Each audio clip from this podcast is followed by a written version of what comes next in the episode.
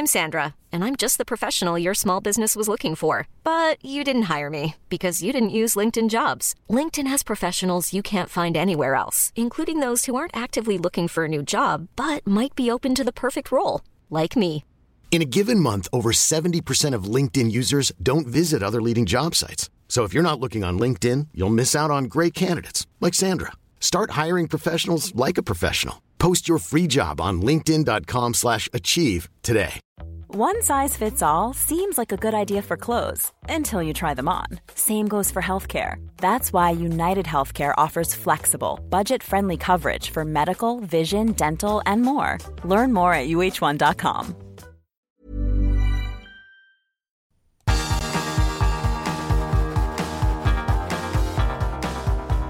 Universo Premier, tu podcast de la Premier League. Con Álvaro Romeo, Leo Bachanián y Manuel Sánchez.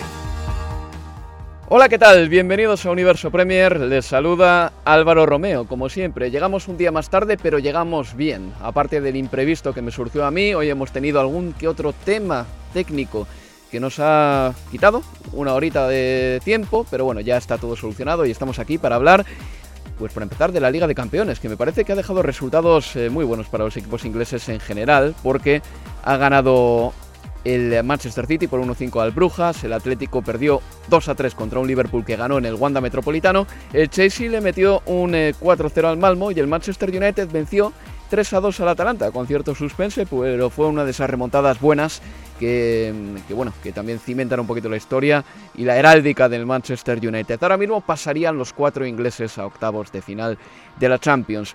En Europa League no pasaría el Leicester a la siguiente ronda porque, bueno, todavía está tercero en su grupo, eso sí, este miércoles ganó 3 a 4 al Spartak, de Moscú y sí pasaría a la siguiente ronda al West Ham United que está viviendo un inicio de temporada perfecto. Este es el mejor West Ham que yo he visto en 15 años, tranquilamente. Básicamente desde que estoy por aquí cubriendo el fútbol inglés. El West Ham tiene 9 puntos en su grupo de la Europa League, en la Premier está yéndole muy bien y le ganó 3 a 0 al Genk.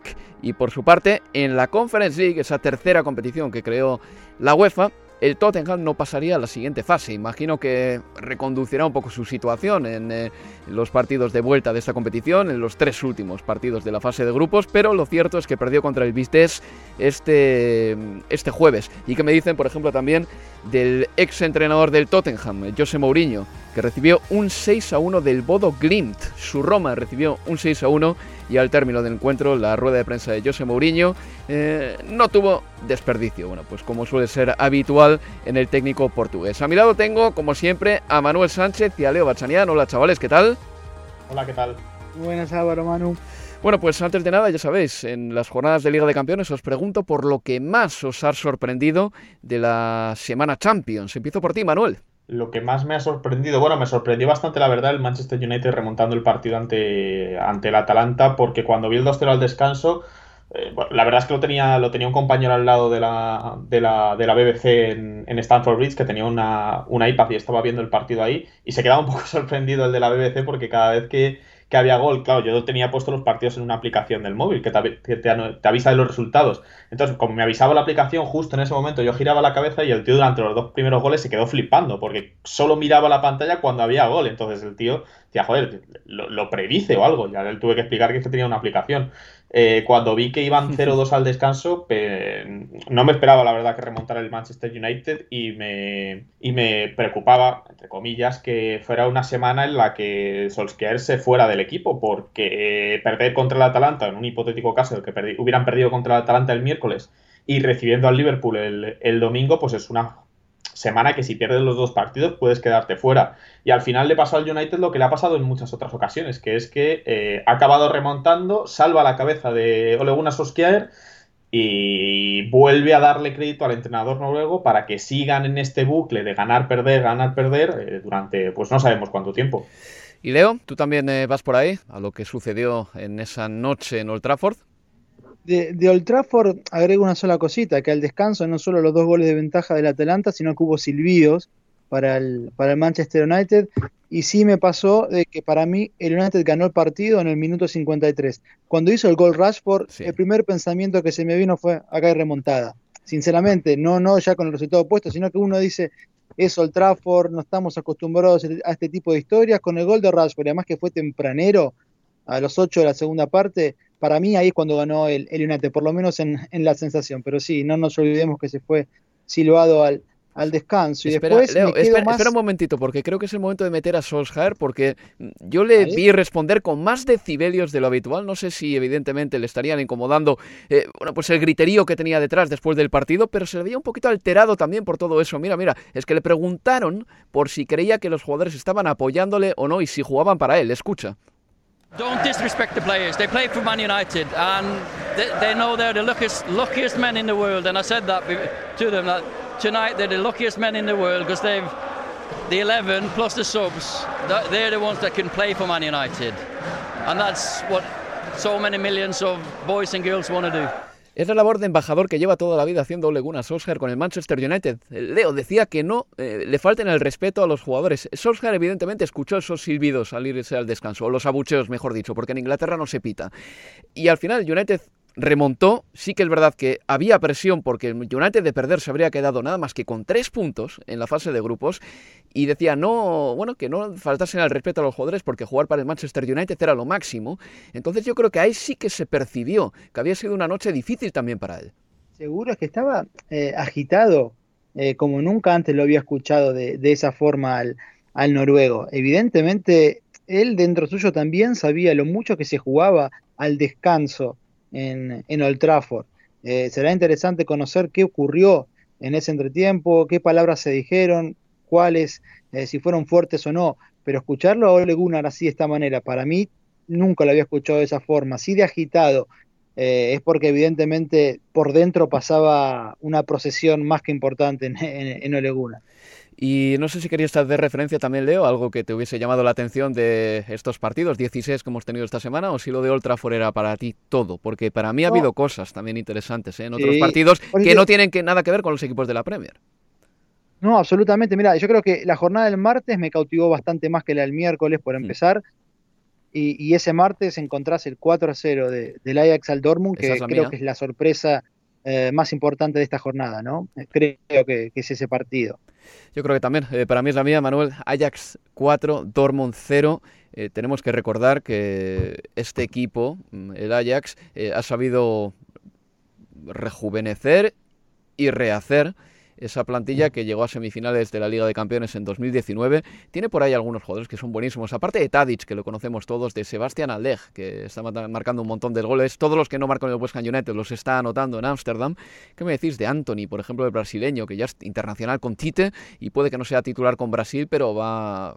Si va progresando a este ritmo, seguramente esté en el Mundial de Qatar 2022, no me extrañaría nada. 4-0 le metió el Ajax al Dortmund, un Ajax que en la liga holandesa ya tiene un diferencial de goles de más 30. Es que hay equipos que terminan las temporadas con 30 puntos. Tiene un diferencial de goles de más 30 y estamos a mediados de octubre. Y luego el Bayern de Múnich, que lleva 12 goles a favor, 0 goles en contra. Venía de meterle al Bayern Leverkusen 5 goles en una parte el pasado fin de semana, en un solo tiempo, y que está arrasando en la Liga de Campeones. Lleva 9 puntos, eh, está mucho mejor que el Benfica, que el Barcelona, que el Dinamo de Kiev. Sus rivales son de cierta entidad, pero uno mira la clasificación del grupo del Barcelona, del Dinamo de Kiev, del Benfica y del Bayern, y parece el sheriff en la Liga Moldava. Está dominando a placer el equipo de, Julia, de Julian Nagelsmann.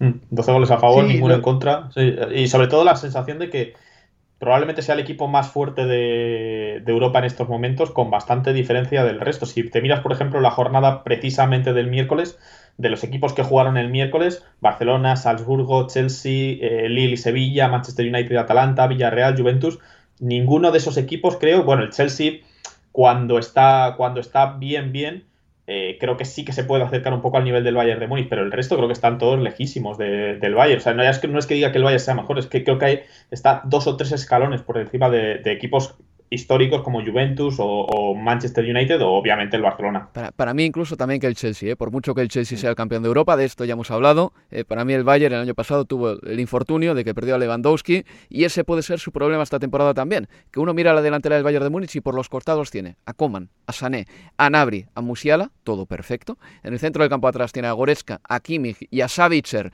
para dar un poco de refresco a los dos primeros, pero es que arriba tiene nada más que a Lewandowski como delantero eh, que puedas decir, este tipo es fiable en una semifinal. Entonces yo creo que al Bayern se le pueden escapar las opciones precisamente por una lesión del delantero como polaco, como le pasó la temporada pasada en marzo.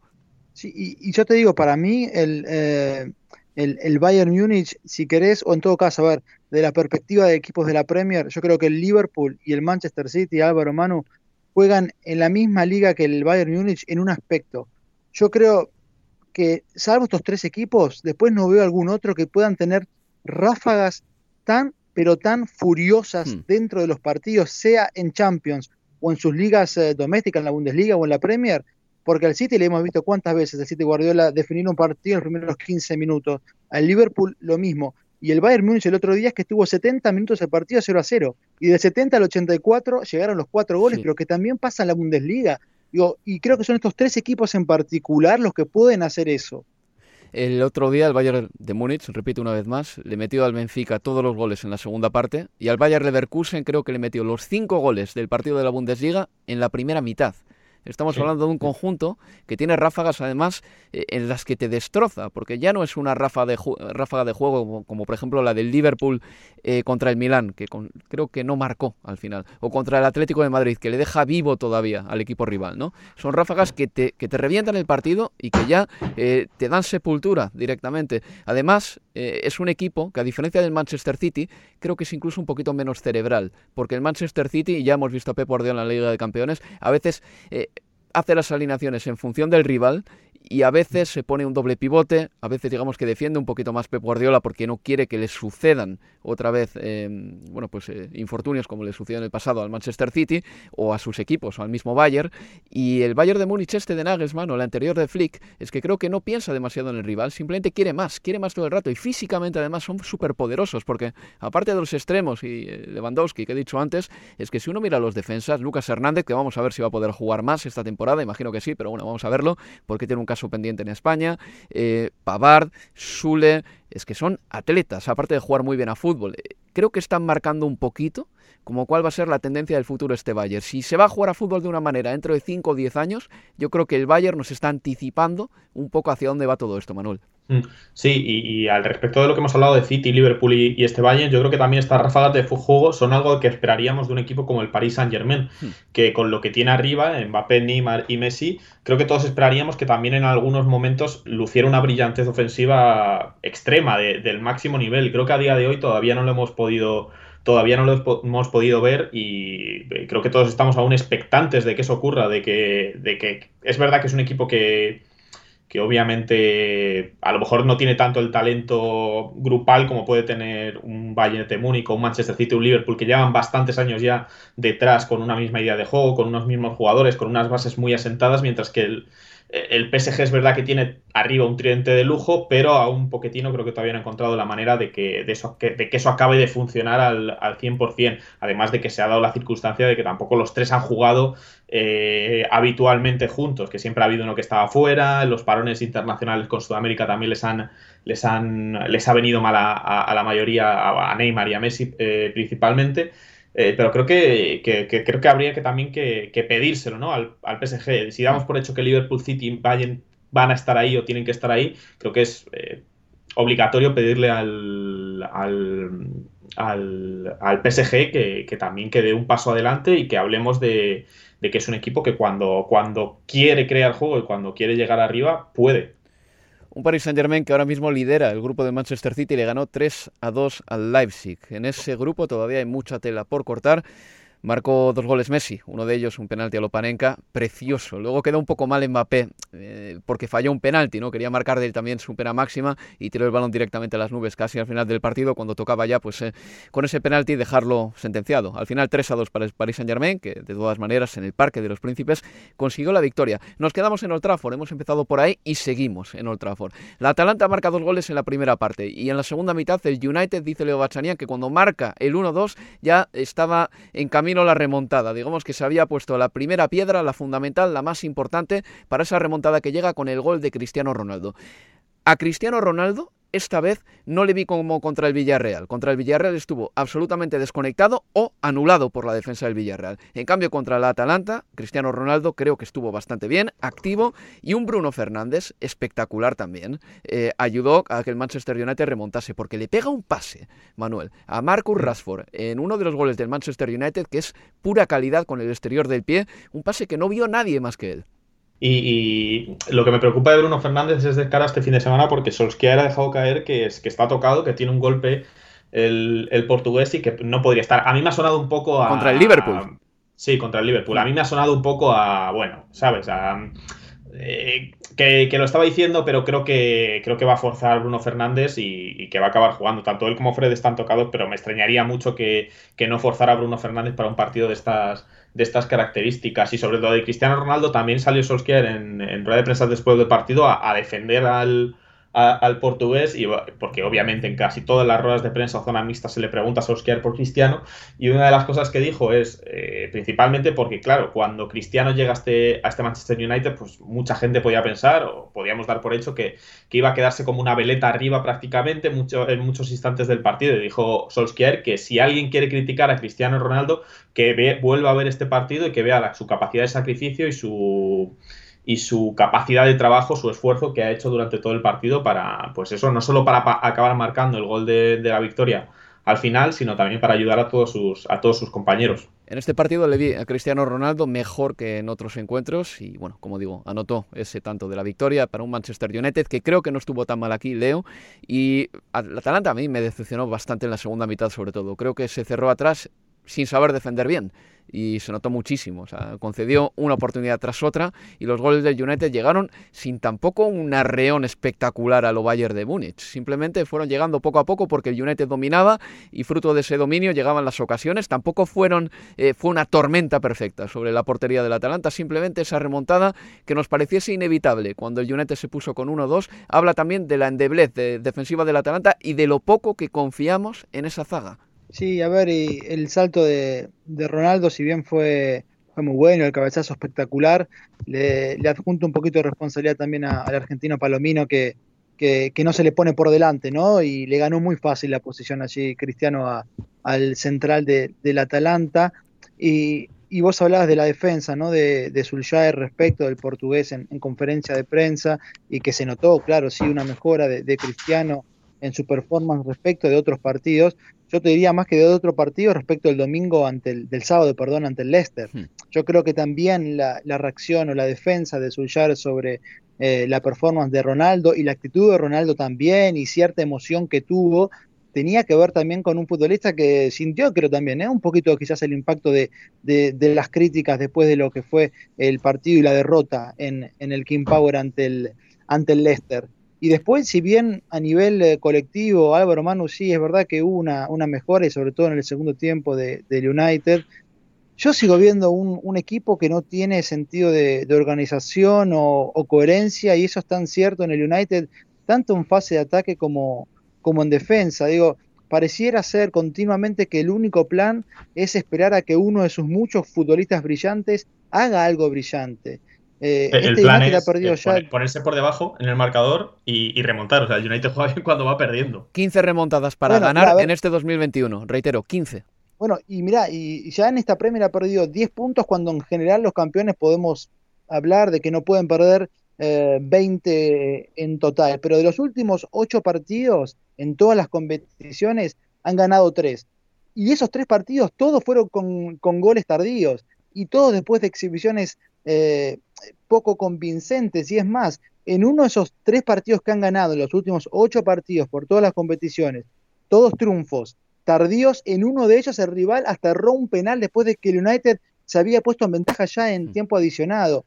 Sigue siendo muy poco para mí. Y, bueno, y como decía Mano al comienzo, ¿no? Este péndulo que es la historia de Solskjaer desde que asumió en el United, ¿no? Es una semana, parece que que, ya está, que son los últimos días para terminar ganando un partido como el del otro día y pensar que puede pasar el fin de semana a que si pierde, otra vez volver a como estábamos siete días atrás. Para mí el Manchester United es un equipo mal entrenado, es un equipo que carece de mucho estilo y es un conjunto en el que creo que Solskjaer entiende que si tiene tantos futbolistas con gol, porque tiene un montón en Manchester United, a principio de temporada decía que seis integrantes de esta plantilla del Manchester United han marcado al, menos una vez en su carrera 20 goles o más en una temporada.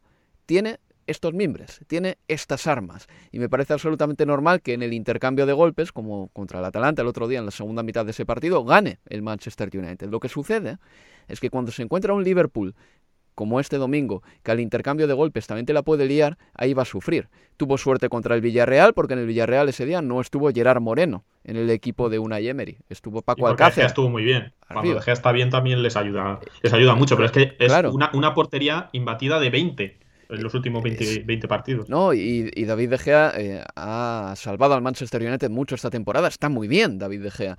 Pero eh, esto ya es algo más, eh, diría que estructural con la, prensa también de Manchester. Parece que se contentan ahora mismo con estas grandes remontadas, que sí, que están muy bien.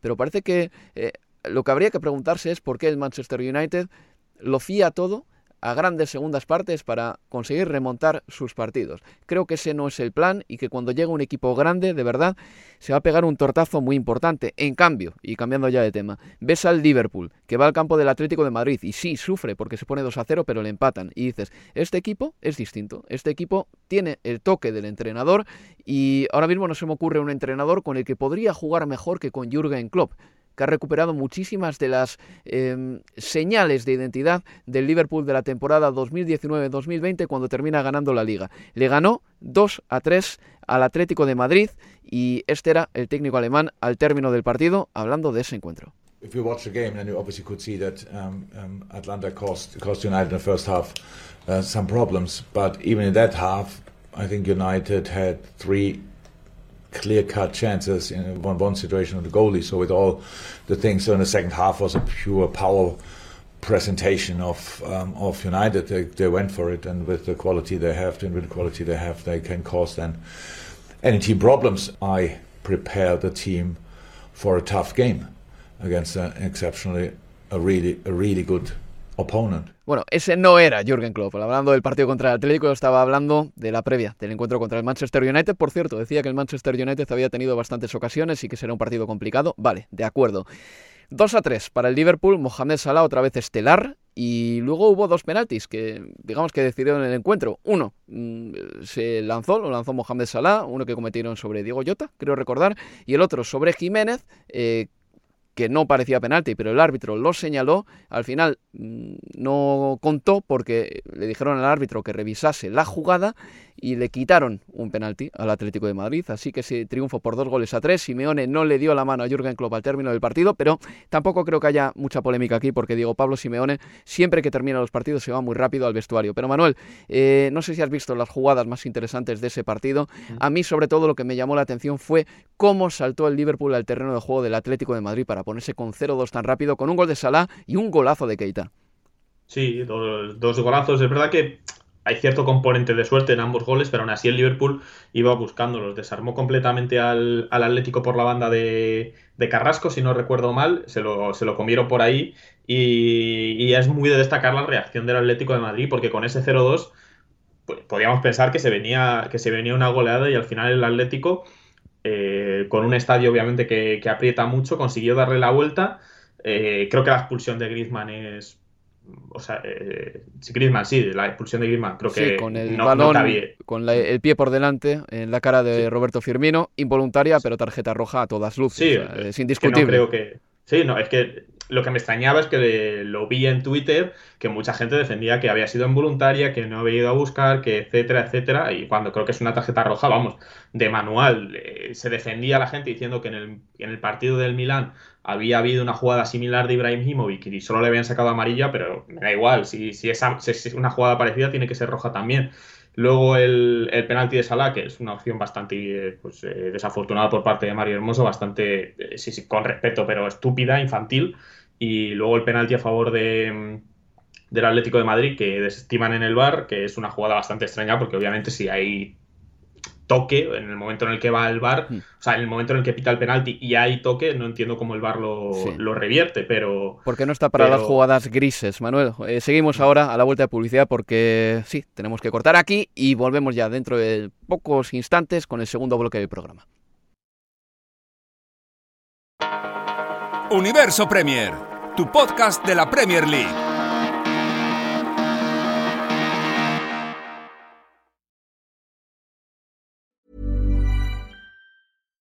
Ready to pop the question? The jewelers at BlueNile.com have got sparkle down to a science with beautiful lab-grown diamonds worthy of your most brilliant moments. Their lab grown diamonds are independently graded and guaranteed identical to natural diamonds, and they're ready to ship to your door. Go to Bluenile.com and use promo code LISTEN to get $50 off your purchase of $500 or more. That's code LISTEN at Bluenile.com for $50 off. Bluenile.com code LISTEN. Ever catch yourself eating the same flavorless dinner three days in a row? Dreaming of something better? Well, HelloFresh is your guilt free dream come true, baby. It's me, Kiki Palmer. Let's wake up those taste buds with hot, juicy pecan crusted chicken or garlic butter shrimp scampi. Mm. Hello Fresh. Stop dreaming of all the delicious possibilities and dig in at HelloFresh.com. Let's get this dinner party started. Hey there, it's Michelle Norris. I'm host of a podcast called Your Mama's Kitchen. When I travel, I'm usually looking for a way to find a taste of home when I'm not at home. And one of the things I love to do when I am at home is entertain. And Airbnb allows me to do that. When I was in California recently, I rented a house that had a great kitchen. And when we were sitting around the table, we're all thinking, we're in someone else's house. Someone could be in all of our homes as well. If you have a home, but you're not always at home, you have an Airbnb. Your home might be worth more than you think. Find out how much at airbnb.com/slash host.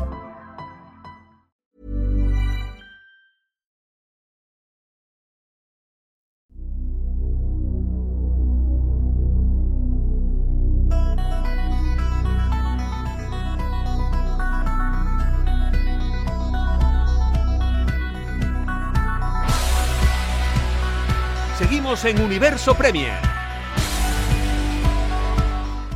Con Álvaro Romeo, Leo Bachanian y Manuel Sánchez. Me estaba hablando Manuel de que ese penalti que le señalaron al Atlético y que después le quitaron no tenía que haber sido revisado en el VAR y estoy de acuerdo con él. Porque Manuel, esas jugadas grises normalmente no se revisan. Se entiende que ha sido la interpretación del colegiado y que el colegiado ha visto penalti ahí. No hace falta llamarle para que lo vuelva a mirar otra vez. Y cuando haces eso, evidentemente estás, digamos que, ideologizando al colegiado. Le condicionas a que vaya a ver la jugada y al final pues el árbitro suele cambiar de opinión, pero en esas acciones reitero una vez más, cuando desde la sala del bar entienden que el árbitro no ha hecho más que interpretar el reglamento, pero no ha fallado, no se, no se le suele decir al árbitro que vaya a ver la jugada a los monitores de nuevo. Yo creo que cuando vimos al árbitro ir hacia los monitores, podíamos dar por hecho que, que la jugada era lo suficientemente gris como para que lo, lo, revirtiera, pero obviamente con el protocolo en la mano, pues no debería, no debería haberlo hecho. Lo que sí me gustaría destacar dentro de todo esto es que el Liverpool eh, en algunos momentos al final del partido te ponía nervioso porque daba la sensación de que no era capaz de, de cerrar el encuentro, o sea, de, de, de, meterse atrás o de tocar el balón, sino que a veces el Atlético de Madrid le pillaba en ciertas en ciertas transiciones cuando estaba con un jugador menos que, que tú decías, estamos en el minuto 87 y, y, al Liverpool están pillando con tres jugadores atrás, eh, eh, eh, con, con, campo por delante, y te daba como esa sensación de que a veces el Liverpool, dentro de este fútbol que, que realiza él, que, que, muchas veces pues, le da eso para ganar 0-5 al Watford o, o, para, o, para, aplicar goleadas, a veces le hace falta ese saber agarrar el partido y, y, y, soltarlo para, es ahí no soltarlo para que un equipo como el Atlético de Madrid, con un jugador menos, no te pueda dar un susto de última hora. Yo creo que el Atlético ha salido, Leo, revitalizado de ese partido, mira lo que te digo, porque se puso 2 a 2 después de ir perdiendo 0-2, porque con 10 le plantó cara al Liverpool y el Liverpool se puede ir también bastante contento con el resultado obtenido porque tiene ya 9 puntos en su grupo de Liga de Campeones y puede afrontar la segunda mitad de esta fase de grupos con bastante más tranquilidad. Pero claro, evidentemente no podrá dormirse y al menos tendrá que sacar, digamos que para garantizarse casi la primera plaza, tres puntos más en Anfield, que podría ser tranquilamente ante el Atlético de Madrid. Sí, realmente es así. Yo creo que a pesar de, la derrota también el Atlético puede sacar muchas, o Simeone pueden sacar muchas conclusiones eh, positivas. De hecho, a pesar de la desventaja de, dos goles eh, en el primer tiempo, el, Atlético superó, superó en varios pasajes al, al Liverpool. eh, aún con esos dos goles, como decía, de, arranque en el 2 a 0 o 0 2 para los de Klopp, no era todo tan, pero tan bueno para, para la visita. Eh, yo creo que Klopp todavía debe preguntarse qué más tiene que hacer también con, con Keita, ¿no? quizás viendo en algunos aspectos que todavía sí tiene a mejorar. Yo, yo creo que Klopp le ha dado en varios pasajes a, a Navi Keita esa confianza que el futbolista, más allá de, del gol de, del otro día, nunca ha podido eh, realmente de responder del todo. Al segundo tiempo finalmente no, no salió. Y, y después, Mohamed Salah, Álvaro, este, lo hemos charlado en el Universo Premier Masterclass de, del último, de hace dos fines de semana respecto a aquella declaración de, de Klopp, ¿no? De, diciendo que sí, que Sala para él era hoy el mejor futbolista del mundo y yo coincidía. Y, es que el otro día volvió a demostrar por qué. Y, a mí lo que me permite además coincidir con, con Klopp en esta actualidad de, Sala como mejor futbolista del mundo, yo no sé cómo lo ven ustedes, pero a mí lo que me sigue sorprendiendo es que el egipcio siempre está disponible y eso sí lo pone en la misma liga de Messi y de Cristiano. No los quiero comparar, hablo en la disponibilidad. ¿Qué quiero decir con esto?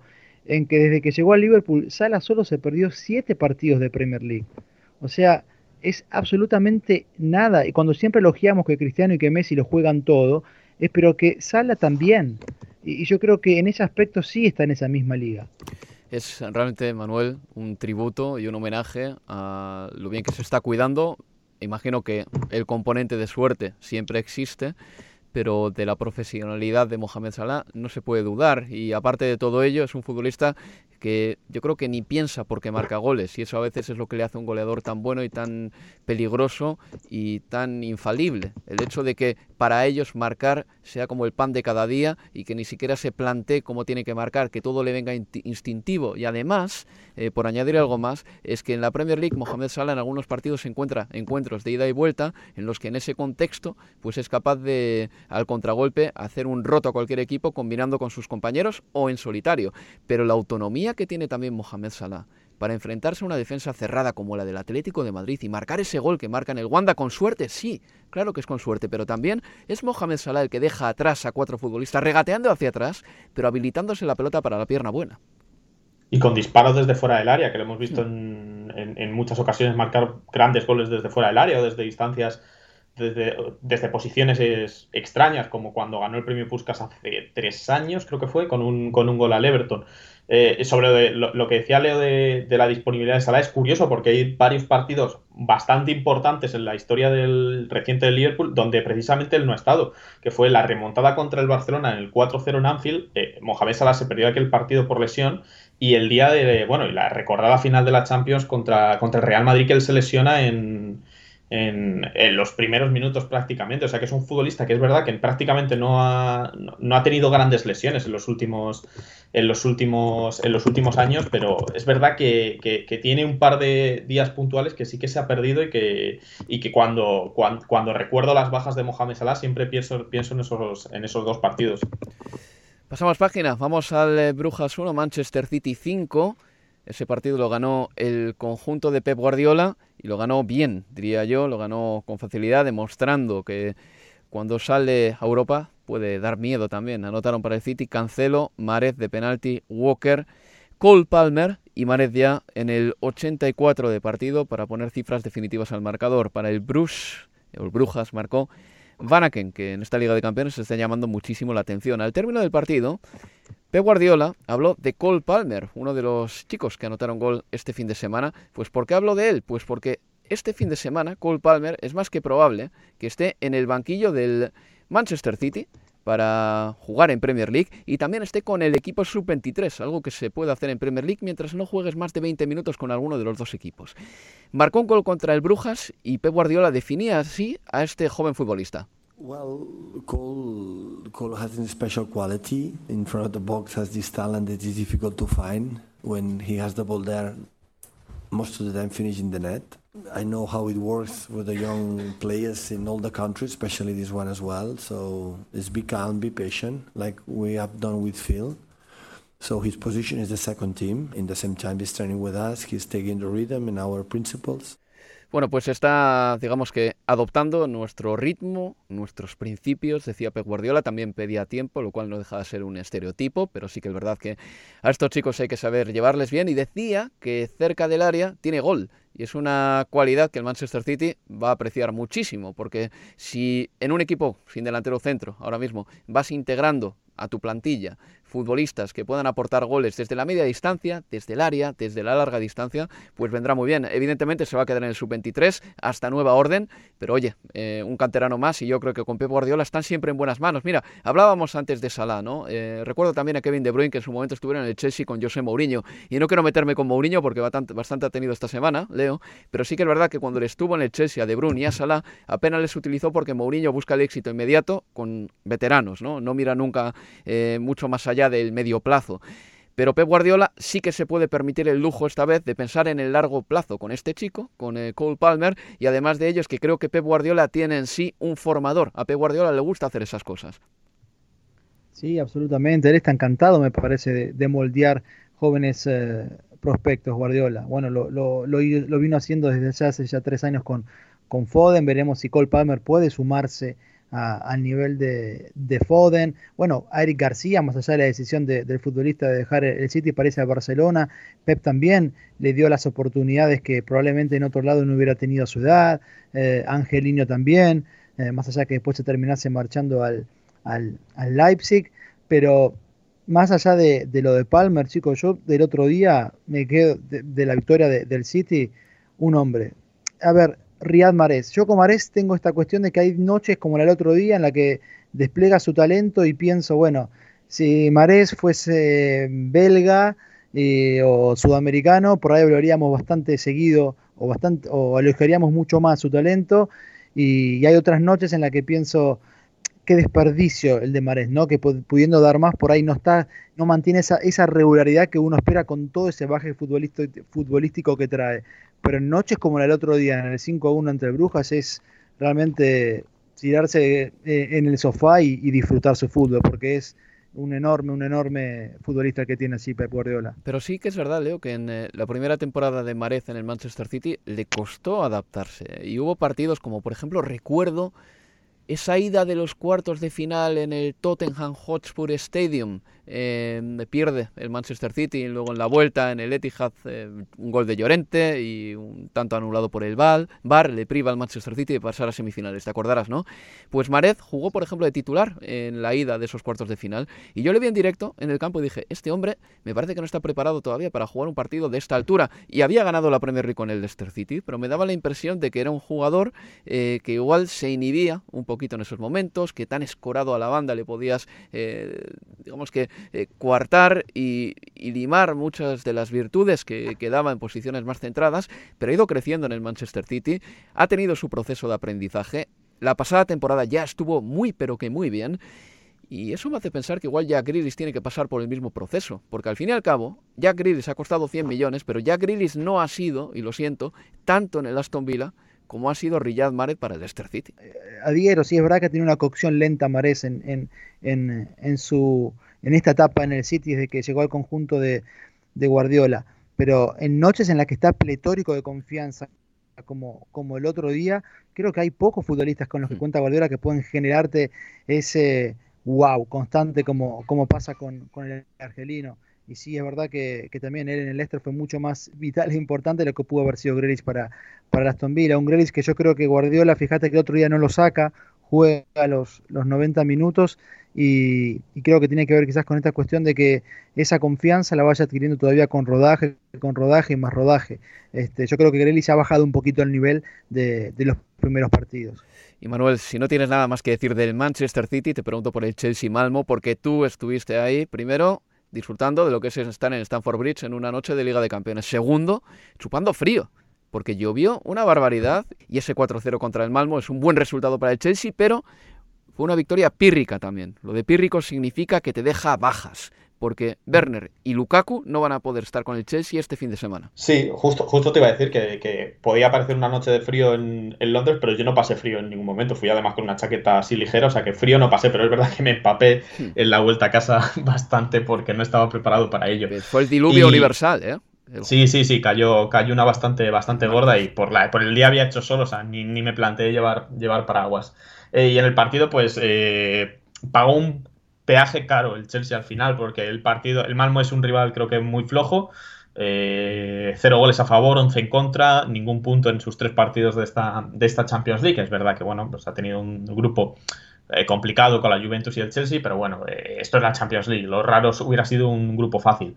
Y mala suerte para el Chelsea porque se le puso el partido muy de cara muy pronto, que es precisamente lo que necesitaba el equipo para, para coger confianza de cara a gol, pero tuvo la lesión de Lukaku muy pronto también, con, con esa entrada de Nielsen por detrás, que era, bueno, pues que, que, casi te extrañaba que no le hubieran sacado roja. A lo mejor en otro incluso en otro en otra parte del campo al no ser penalti pues hubiera sido hubiera sido tarjeta roja pero fue bastante peligrosa se cargó a Lukaku que, que, estuvo atendido varios minutos en el terreno de juego hizo un intento como de volver pero pero no estaba cojeando de forma muy eh, estaba estaba cojeando muchísimo y le tuvo que retirar sí.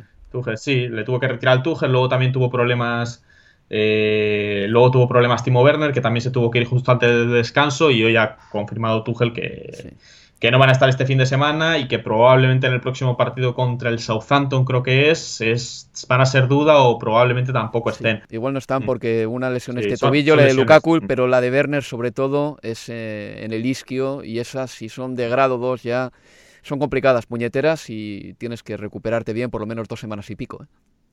Ha tenido mala suerte el Chelsea, entre comillas, porque se le han lesionado los dos delanteros, cuando precisamente este verano de lo que más se ha deshecho es de delanteros, porque se han ido Tammy Abrams, se ha ido Olivier Giroud y se ha ido Batshuayi. Y, ha tenido esa mala suerte. Entonces, quien va a tener ahora que coger todos esos galones de cara a puerta va a ser el hombre que, por cierto, lo tenía marcado, que falló dos claras antes, eh, Kai Havertz, que, con su gol ante el Malmo era tan solo el segundo gol que había hecho desde, la, desde el tanto en la final de la Champions.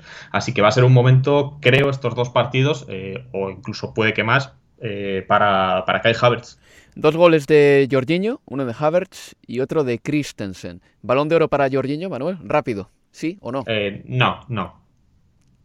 No, porque eh, por mucho que haya ganado la, Eurocopa y, la Champions, no ha sido tan importante como, no sé, como otros futbolistas. Totalmente de acuerdo. Totalmente de acuerdo. Bueno, pues. Leo, decías. No, iba a decir, ya perdona, sé algo que las, las preguntas en general las hacemos, pero le quería preguntar a, Manu por, eh, porque bueno, regresó o volvió a jugar unos minutos a Níguez. Digo, si hay algún tipo de, reacción positiva hubo de, los hinchas del Chelsea, ¿cómo lo viste los 25 minutos que, jugó?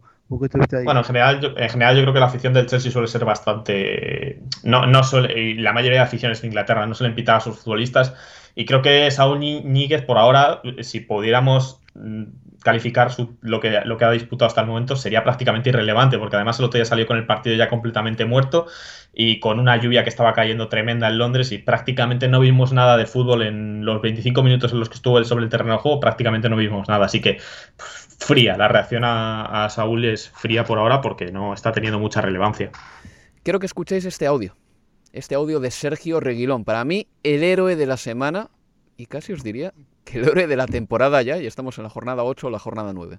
I look at the fans and say, stop, stop. I, I look too close from the fan line, there, look like this, and say, Gaffe, look the guy, he's lying down, it's, it's, no, it's no good. Please stop the game. And after, well, everything I think is okay, no? Now, that's more important. Ese futbolista que escuchan jadeando, Sergio Reguilón, después del partido del Newcastle contra el Tottenham. Ganó el Tottenham, pero eso es lo de menos. Era el primer partido del Newcastle United desde la compra por parte de un fondo saudita, pero eso también es lo de menos, porque Sergio Reguilón, durante el partido, alertó al árbitro André Mariner de que un aficionado que estaba en la grada necesitaba asistencia médica estaba debatiéndose entre la vida y la muerte un señor llamado Alan George Smith, de 80 años, que ya está mejor, por cierto, y gracias a la rápida intervención de Sergio Reguilón, ese señor mm, pudo disponer de un eh, defibrilador y al final le salvaron la vida. Estaba estable ahora y muchísimo mejor y creo que incluso ya está caminando en su habitación del hospital. Así que me quito el sombrero con Sergio Reguilón, un tipo simpático y un tipo también con decisión, ¿eh? que cuando lo vio claro eh, no fue nada timorato, ni esperó, ni le dio vergüenza decirle nada al árbitro, pese a no hablar muy bien inglés. Le dieron evidentemente el eh, premio al hombre del partido junto a Eric Dyer, Eric Dyer por su juego y Sergio Reguilón por este tremendo gesto. Vamos a hablar del Newcastle United porque, bueno, esta semana ha habido novedades, ¿eh? Ha habido novedades, han cesado a Steve Bruce para empezar y el sábado, eh, perdón, el pasado programa hablábamos de la compra de este equipo. Supongo que recuerdan lo que les comentábamos eh, de que las siglas del fondo que lo había comprado, PIF, que controla el 80% del club, camuflarían las palabras Arabia Saudita. El fondo PIF sería simple y llanamente dinero del reino de Arabia Saudita, por más que el comunicado de la Premier League anunciando la venta del equipo dijera, y abro comillas, la Premier League ha recibido garantías jurídicamente vinculantes de que Arabia Saudita no controlará el Newcastle United. Cierro comillas. Esta semana eso se ha desmantelado. El canal que la CNBC tiene para Oriente Próximo ha entrevistado al ministro de Finanzas de Arabia Saudita y aparte de escapársele unas cuantas veces que el Newcastle les pertenece, también se ha referido a la noticia de esta semana en la Premier League. Para empezar, ha dicho que el Newcastle les pertenece. Ha hablado de we, de nosotros, de nuestro. Pero también se ha referido a la noticia de esta semana en la Premier League. Y es que a partir de ahora, los clubes de la Premier no podrán firmar contratos de patrocinio con empresas vinculadas al dueño del club. No quiero ponerme muy farragoso con esto, pero simplemente 18 clubes han votado en favor de esta medida. Se ha abstenido el Manchester City y ha votado en contra el Newcastle United. Esa medida, aprobada por 18 clubes de la Premier League, es todavía temporal. Y al ministro de Finanzas le hacían una pregunta muy concreta. ¿Podían las aerolíneas saudíes patrocinar al Newcastle? Respondía a esto. I think, again, as I said, this is one investment among so many. Um, I don't know the technicalities, obviously, of the association in, in um, the UK, uh, but I would say that Creo que el Newcastle es una inversión de otras muchas que tenemos. No me sea dedillo los detalles del acuerdo de la Premier League en el Reino Unido, pero diré algo. Si la gente está preocupada sobre la competitividad entre clubes, sobre todo ahora que hemos invertido en uno, seguro que es una buena señal. Significa que llegan competidores y eso es bueno para el mundo del fútbol. Patrocinamos a otros clubes, no solo al que nos pertenece, sino también a otros y patrocinamos también eventos y foros. Habrá oportunidades para patrocinadores y para los clubes.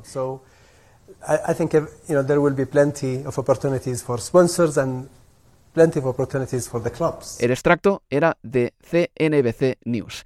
También reveló el ministro de Finanzas más detalles sobre el, fondo PIF.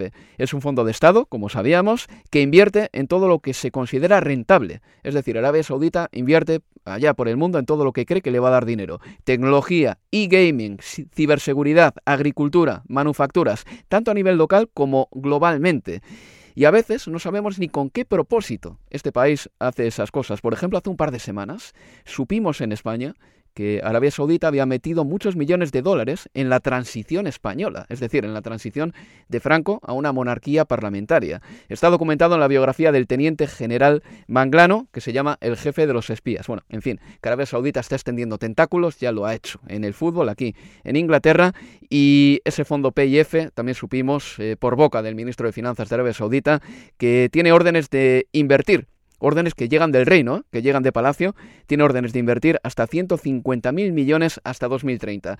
Manuel Deo, no sé qué os suscita esa noticia que se ha sabido esta semana, que los equipos de la Premier han votado en contra del patrocinio de Estado, básicamente. Obviamente los equipos de la Premier quieren hacerla, quieren hacerlo mm, permanente porque, porque saben del peligro que, que tiene esto, porque al final, aunque estés limitado por el fair play financiero, si te si te, si te patrocina un una empresa que tiene relaciones ya con el gobierno, pues obviamente eso económicamente te va a salir mucho más favorable. Uno de los ejemplos que ponían en este caso es lo que hizo el Manchester City con Etihad Airways, que era la aerolínea o es la aerolínea de, de, Abu, Dhabi. en, Abu Dhabi. Entonces, eh, es un poco lo que han tratado de, evitar en un tono ya un poco más eh, distendido también sobre, sobre noticias que han salido del Newcastle, que, que últimamente, pues obviamente es ese prácticamente centro de atención de Inglaterra, una de las cosas que es una de las titulares más surrealistas que he escrito yo últimamente, que es que el Newcastle ha pedido por favor a sus aficionados que dejen de vestirse de árabes en los aledaños del estadio porque pueden faltarle el respeto a mucha gente.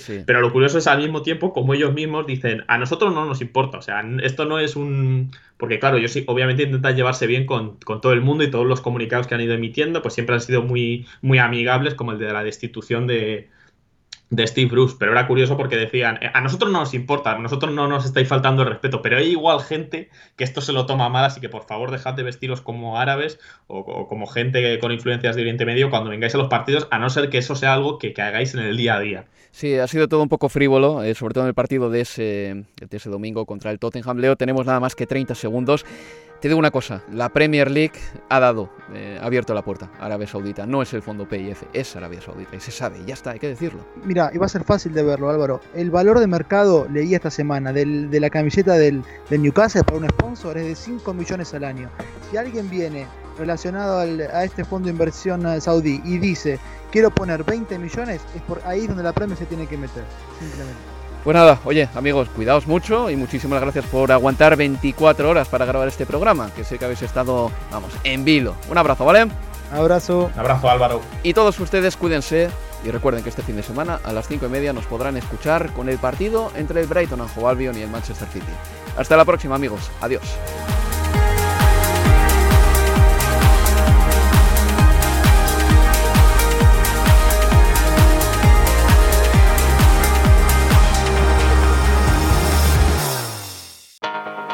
Universo Premier, tu podcast de la Premier League.